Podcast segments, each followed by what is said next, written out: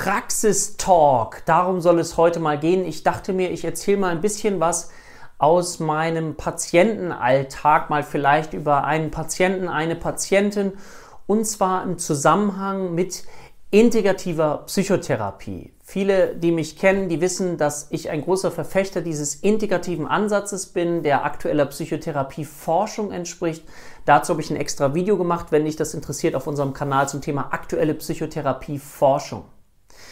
Und ich liebe es, integrativ psychotherapeutisch zu arbeiten und dachte mir, vielleicht mache ich mal etwas Neues, so ein kleines Format, wo ich ein paar Gedanken mit dir teile, mit dir auch mal über Patienten vielleicht nachdenke und vielleicht hilft dir das, dich einfach mal in diese Welt mit hineinzubegeben.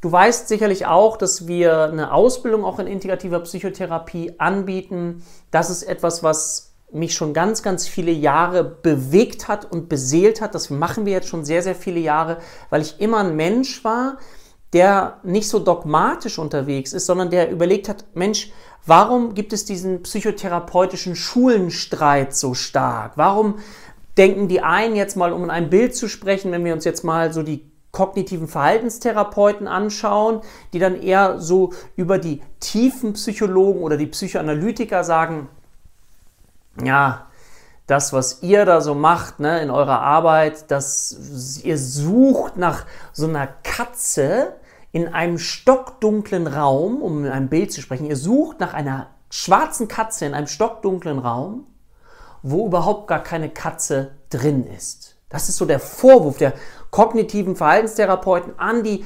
Psychoanalytiker, an die Tiefenpsychologen, die aufdeckend arbeiten wo eben die Grundstruktur sehr komplex reduziert jetzt formuliert ist, dass es einen tiefgreifenden seelischen Konflikt in der Kindheit gab, der damals nicht gelöst werden konnte und es so schmerzhaft war, dass ich gewisse Abwehrmechanismen ja, angewendet habe, unbewusst, sowas wie Verdrängung zum Beispiel, Verschiebung.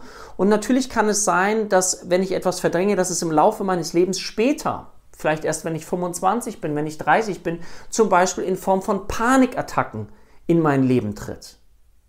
Und die Idee dahinter ist eben analytisch, tiefenpsychologisch, dass wenn ich es schaffe, diesen ursprünglichen Konflikt aufzudecken, dass dann Symptome auch mehr die Chance haben, im Hier und Jetzt zu verschwinden. Also wenn ich es aufdecken kann, diesen tiefgreifenden seelischen Konflikt und den lösbar machen kann.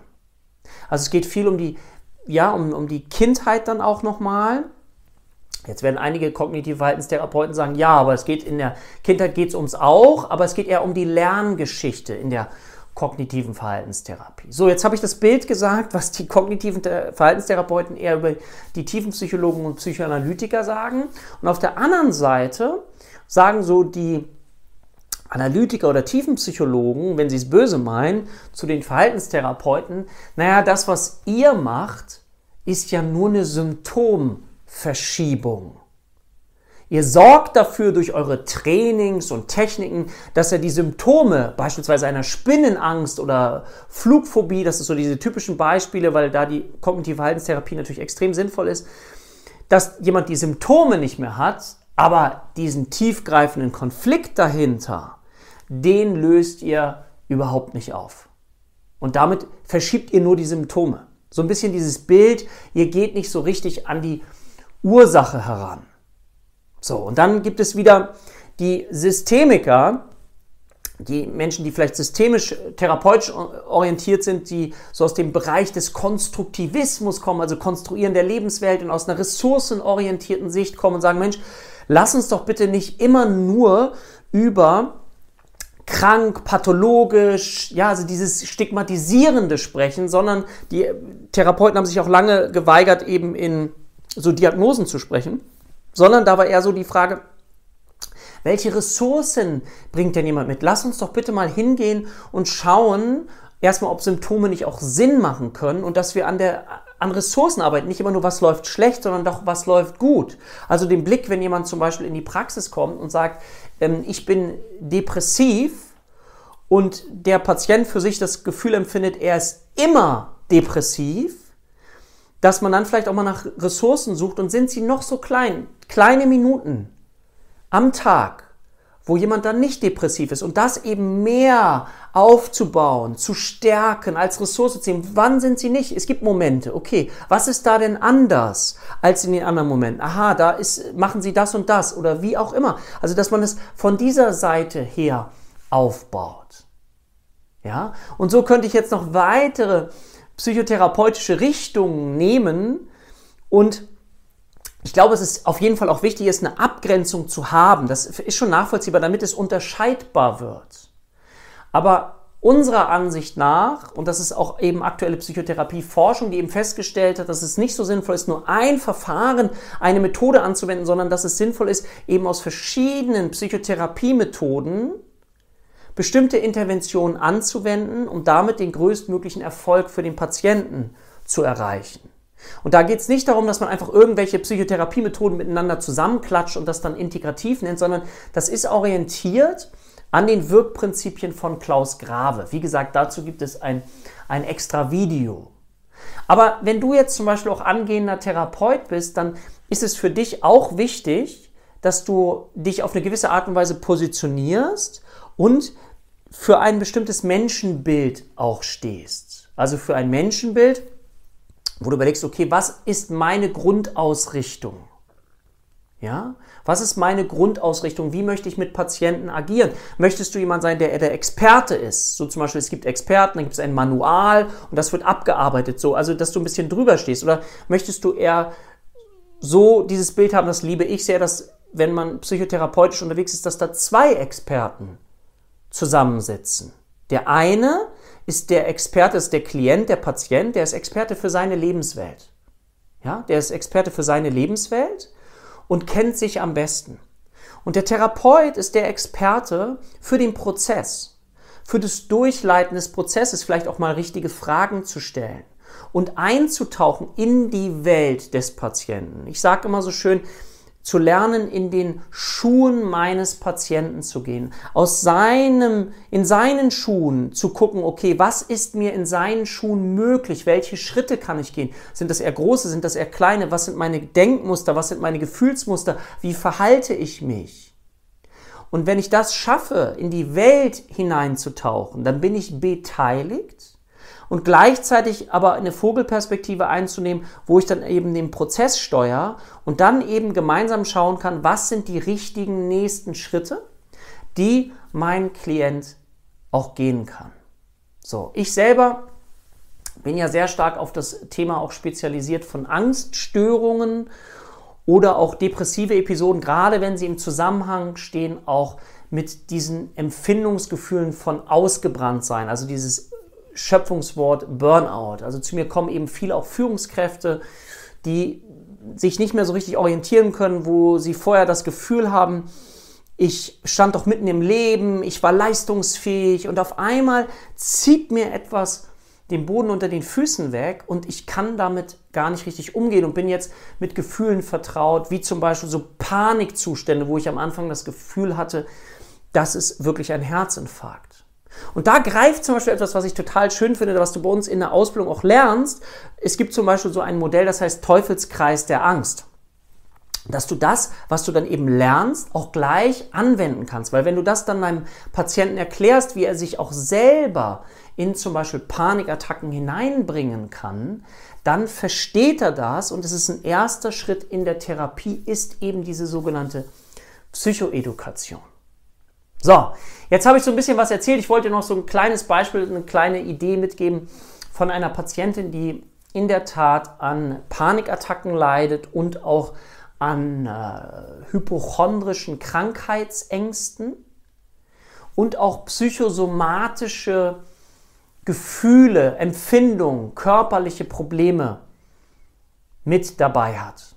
Und zwar sind es wirklich wechselnde körperliche Empfindungen, von dem Zahnschmerz bis über Bauchschmerzen, Blasenprobleme. Und vielleicht weißt du, wenn das über einen längeren Zeitraum geht, aha, wo kannst du das schon mal auch einsortieren? Da kriegst du schon so eine Richtung im Klassifikationssystem. Immer, wie ich finde, sehr ressourcenorientiert. Und dann kannst du eben gemeinsam mit so einer Patientin auch Hypothesen bilden. Und meine Idee, ich mache es nur ganz kurz, integrativ denkend, integrativ psychotherapeutisch denken, ist meine Idee immer, wenn ich zu jemandem, äh, wenn ich zu jemandem komme, wollte ich gerade sagen, wenn jemand zu mir in die, in die Praxis kommt, ist, dass ich als erstes, wie immer steht, eine fundierte Anamnese und Diagnostik. Gleichzeitig geht es darum, um Vertrauen aufzubauen. Das ist für mich ein ganz wichtiger Schritt. Und was bei mir wichtig ist, ist Würdigung des Leids. Anerkennung, Wertschätzung und Würdigung des Leids. Zu mir kommen Menschen, die es bisher nicht anders geschafft haben, das für sich irgendwie adäquat zu lösen und die möglicherweise auch verzweifelt sind und das Gefühl nicht kennen. Und dann finde ich es ganz wichtig, anerkennend und wertschätzend zu sein für die Versuche, die jemand bereits schon unternommen hat, um das Thema zu lösen, aber auch dass es ein leidvolles Gefühl ist. Das ist, was mache ich damit? Ich steige damit tief ein, aber ich erlaube auch, dass es da sein darf. Und das ist meine Erfahrung, dass wenn wir gegen Symptome ankämpfen, dass die Gedanken darüber mehr werden, ist doch klar, ich will etwas weghaben, ja, denkt nicht an den rosaroten Elefanten jetzt, dieses typische Beispiel, sondern die Frage ist, wie kann ich es schaffen, nicht gegen das Symptom zu arbeiten, sondern wie kann ich es schaffen, mit einem Symptom zu arbeiten. Und das ist natürlich für viele erstmal so ein bisschen komisch. Viele, bei vielen geht es auch um das Thema Loslassen bei mir. Und und dieses Gegenanarbeiten, weil es ist doch nachvollziehbar, dass jemand, wenn er zu mir kommt, ich möchte meine Angst nicht mehr haben, ich möchte meine Panikempfindung haben, meine Depression, ich möchte das weghaben. Und das ist wiederum aus meiner Sicht ganz wichtig, das zu würdigen, das wertzuschätzen. Das ist doch total nachvollziehbar. Und trotzdem ist meine Erfahrung, es ist ein bisschen paradox, dass wenn wir es schaffen, das Symptom auch einzuladen, dass es da sein darf, dass wir auch gemeinsam eine Botschaft entschlüsseln dürfen. Jetzt systemisch überlegen, dass Symptome in erster Linie erstmal Sinn machen und diesen Blick darauf zu wenden, dann kann es passieren, und so erlebe ich das häufiger, dass nicht etwas gegen mich gerichtet ist, sondern dass es mir hilfreich sein kann, dass ich sozusagen auch körperliche Sensationen, körperliche Ereignisse, körperliche Empfindungen, die ich habe, ein Hinweisreiz darauf sein können, was ich vielleicht ändern darf. Das nennt man dann Embodiment und da ist es schon integrativ. Also das heißt, systemisch zu suchen, zu schauen, wie können Symptome Sinn machen, welchen Hinweisreiz oder Hinweisreiz in Form von körperlichen Beschwerden gibt mir mein Körper, wie kann ich meinen Körper auch mit einbeziehen in eine Psychotherapie. Trotzdem dann, und das wäre so der dritte Punkt, wäre mit welcher Gedankensoftware laufe ich denn rum, wenn es mir so und so geht. Häufig sind es negativ geprägte Gedanken. Und wir wissen aus der Forschung, Gedanken werden zu Gefühlen und Gefühle beeinflussen wiederum meine Gedanken. Also das heißt, die Gedankensoftware, mit welchen Gedanken ich mich tagtäglich versorge, spielt auch eine Rolle. Und wenn jemand zu mir kommt, sind das häufig nicht so positive Gedanken, wie es läuft super, alles ist klasse, sondern sind eher negative Gedanken, die aber auch wiederum negative Gefühle hervorrufen. Und das ist der Teufelskreis. Das ist dann die kognitive Therapie. Und dann kann man eben noch dem gegenüber die, der Angst zum Beispiel eine Gestalt geben eine Gestalt, zum Beispiel in Form von inneren Bildern. Also in der systemischen Therapie sprechen wir manchmal von externalisieren. Also das heißt, wenn du die Angst jetzt mal beschreiben könntest, ist das eher was Materielles, ist das eher ein Stein, ist das ein großer, ein kleiner? Also man, man findet dahin und externalisiert, also man bringt etwas aus sich selber heraus. Warum? Weil es geht darum, dass der Patient vielleicht lernen darf, dass er ein Stückchen mehr Kontrolle darüber bekommt. Ja, also Kontrolle ist ja das, was sich viele wünschen. Ich bin hilflos, ich weiß nicht, was es ist, ich kann damit überhaupt nicht umgehen. Und dieses Externalisieren bedeutet, wir bringen das heraus, wir machen es beschreibbar und haben uns dann eine Art Gegenüber geschafft, mit dem wir in Kontakt gehen können. Wir können es auch als inneres Kind bezeichnen, als inneres Team bezeichnen. Und da geht es dann weiter. Und das, finde ich, macht Therapie auch so spannend, je nachdem, in welchem Kontext du bist, das anzupassen. Also Beispiel, wenn du mit einem Manager arbeitest, dann baue ich gerne dieses innere Bild von einem inneren Team auf.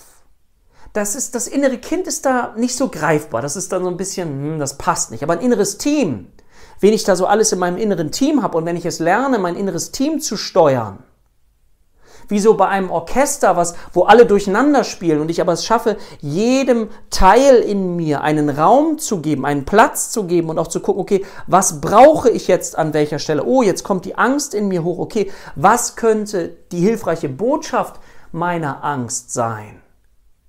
Dann wird doch Therapie so unglaublich spannend, wie ich finde. Und das rauszufinden. Und meine Erfahrung ist, dass Symptome Sinn machen. Und ich habe dann Menschen zum Beispiel bei mir, die, wo Panik sich zeigt und ich denke jetzt gerade wieder an, an verschiedene Patienten, wo, wo zum Beispiel vorher Abgrenzung nicht so stark stattgefunden hat. Also ich, Personen haben es nicht geschafft, sich abzugrenzen. Die haben so einen, möglicherweise so einen inneren Antreiber in sich. Jetzt komme ich nochmal mit der Transaktionsanalyse, dieses Modell der inneren Antreiber, sowas wie sei perfekt, sei stark, mach es allen recht. Und wenn ich es immer allen recht mache, dann kann das eben passieren, dass ich es mir selber nicht mehr recht mache und dass mir etwas fehlt. Und dann sucht sich die Psyche, der Geist, die Seele, der Körper einen Ausdruckskanal dafür. Und das kann eben durch psychosomatische Beschwerden sein. Es kann durch eben sowas wie Panikattacken der Fall sein. Und wenn du dann daran arbeitest, okay, was möchte, ist die Botschaft? Und die Botschaft ist vielleicht im Sinne, ja, das Thema Abgrenzung, das ist, sollten wir angehen und das ist ja nicht immer so leicht, wenn ich das vorher nie so richtig konnte, dass ich dieses Thema angehe, dass ich außerhalb meiner Komfortzone gehe. Deswegen brauchen wir einen Gegenüber, einen Therapeut, der uns dabei behilflich sein kann. Dann können wir gemeinsam eben in den Schuhen des Patienten gehen, gucken, was kann der schon, ja, und dann langsam seine Komfortzone erweitern und kleine Abgrenzungsschritte üben. Und das ist dann wieder der Therapieplan. Und da kannst du dann eben mit diesen verschiedenen integrativen Methoden, Werkzeugen eben, wie ich finde, sehr gut arbeiten. Einerseits mit der Gedankensoftware, mit dem Körper, mit dem, wo können Symptome Sinn machen. Und meine Erfahrung ist, wenn wir dann auch auf die Symptome mal gehen und, und sie da sein lassen, dann, dann ist das ganz häufig in der Stunde schon, dass die Leute sich erleichterter fühlen. Das, ist, das Beklemmungsgefühl ist nicht mehr so stark da. Ja? Oder als liebevolle Hausaufgabe die, die Angst mal in, in, zu malen zum Beispiel. Und auf einmal stellt sich aus, dass die Angst an sich, was die Patientin gar nicht gedacht hätte, dass die sehr freundlich ist und gar nicht, gar nicht so böse, wie man es vorher vielleicht gedacht, ungeheuer stülpt sich über mich, ich kann nicht mehr, sondern dass die Angst eher so ein freundliches Wesen war. Und auch wenn dies mal nicht ist, dann eben in diese Beziehung einzutauchen in eine innere Beziehung mit, wie gesagt, einem Gegenüber, was mir etwas sagen möchte. Und so seht ihr, sollten mal verschiedene Fäden einfach sein. Das äh, dauert ja eben, bei uns dauert das zwei Jahre, so eine Ausbildung zu machen in indikativer Psychotherapie, also im Therapieverfahren. Dann kriegst du hoffentlich vielleicht so eine kleine Ahnung davon, hoffe ich zumindest, wie spannend das eben sein kann und wie du eben, wie durch das Beispiel mit dem Manager, wie du es, wenn du die Methoden erstmal lernst, dass du dann eben schauen kannst, okay, wie kann ich das jetzt auf mein Gegenüber anpassen? Wie Manager, aha, er inneres Team, inneres Kind passt vielleicht nicht so. Oder Körperarbeit zu machen passt auch nicht sofort mit eher rationalen, intellektuellen Menschen. Jetzt kann man natürlich sagen, ja, aber bei dem braucht es doch gerade. Ist doch wichtig, absolut. Aber den Weg dahin zu bahnen, in Schritten das zu bahnen, den Prozess zu bahnen, dass es für mein Gegenüber gangbar ist. Das ist aus meiner Sicht die Kunst des Therapeuten und ich finde, das macht unglaublich viel Spaß. Dabei müssen wir nicht mal alles immer richtig machen, ja, bevor wir uns selber da so einen Druck geben. Aber das so im Blick zu behalten und die Methoden erstmal richtig gut zu lernen, so habe ich es immer gemacht, und dann nachher das eigene, die Intuition dazu zu geben. Das finde ich ist höchste Kunst. Wenn dich dieses Thema interessiert, du dich für eine Ausbildung interessierst als Heilpraktikerin für Psychotherapie, ist bei uns diese einjährige Ausbildung oder auch für diese zweijährige integrative Psychotherapie-Ausbildung, dann schau hier drunter einmal nach. Du kannst dir dazu ein Webinar anschauen, wo ich nochmal auch viele Themen erzähle und wo ich zum Beispiel auch mal die Macht des Unbewussten dir zeige an praktischen Beispielen. Total spannend, wie ich finde. Lade ich dich herzlich ein, mal ins Webinar zu kommen, dich mit diesen Themen tiefer zu beschäftigen. Ich danke dir für deine Zeit. Vielleicht mache ich das öfter mal, so einen kleinen Patiententalk, wo ich ein bisschen mehr was über Patienten erzähle. Kannst du mir gerne, wenn es dir gefallen hat, einen Daumen nach oben geben. Das würde mich bestärken. Du kannst den Kanal abonnieren, ist völlig kostenfrei. Und worüber ich mich auch sehr freuen würde, wenn du einen Kommentar unten hineinschreibst, dann weiß ich immer, wo ihr gerade steht, was ihr braucht, was euch gefällt. Und es macht mir unglaublich Freude, mit euch einfach in Kontakt zu sein. In diesem Sinne, ich wünsche euch eine ganz schöne Zeit, freue mich auf dich, auf bald, dein Dirk.